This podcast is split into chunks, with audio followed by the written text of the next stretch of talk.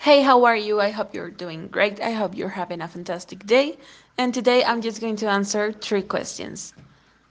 And the first one says If you could time travel, when and where would you go and why? Okay, I know I will travel to the past because I don't want to know how future looks like. And maybe it's not the best idea, but I would like to go to the Mesozoic era. Why? Because of the dinosaurs.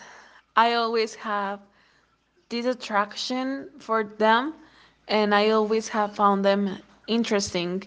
So I really want to know how they look like and maybe learn a little bit more about them. The second one Who's the most influential person on your life and why? This is easy because I know it's my mom for sure. And it's not like she decides everything that I do in my life, but she's really persuasive. And a lot of times she had encouraged me to go for it. So if it wasn't for her, I wouldn't be here studying a career.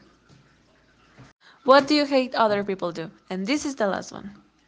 Well, there's many things that annoys me, like noisy chewers, the people who stares at me, or when someone interrupts me and I'm in the middle of the idea. But I think those are just pet peeves. But now, something I really hate is when people arrive to a place with a bad attitude. And the whole time they have this face like, I don't want to be here, and just keep rolling their eyes. I just can't stand that.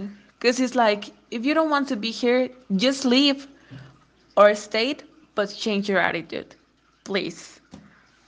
I'm sorry if I sounded mean with my last answer, but I just can't stand that attitude, so try to understand me, please.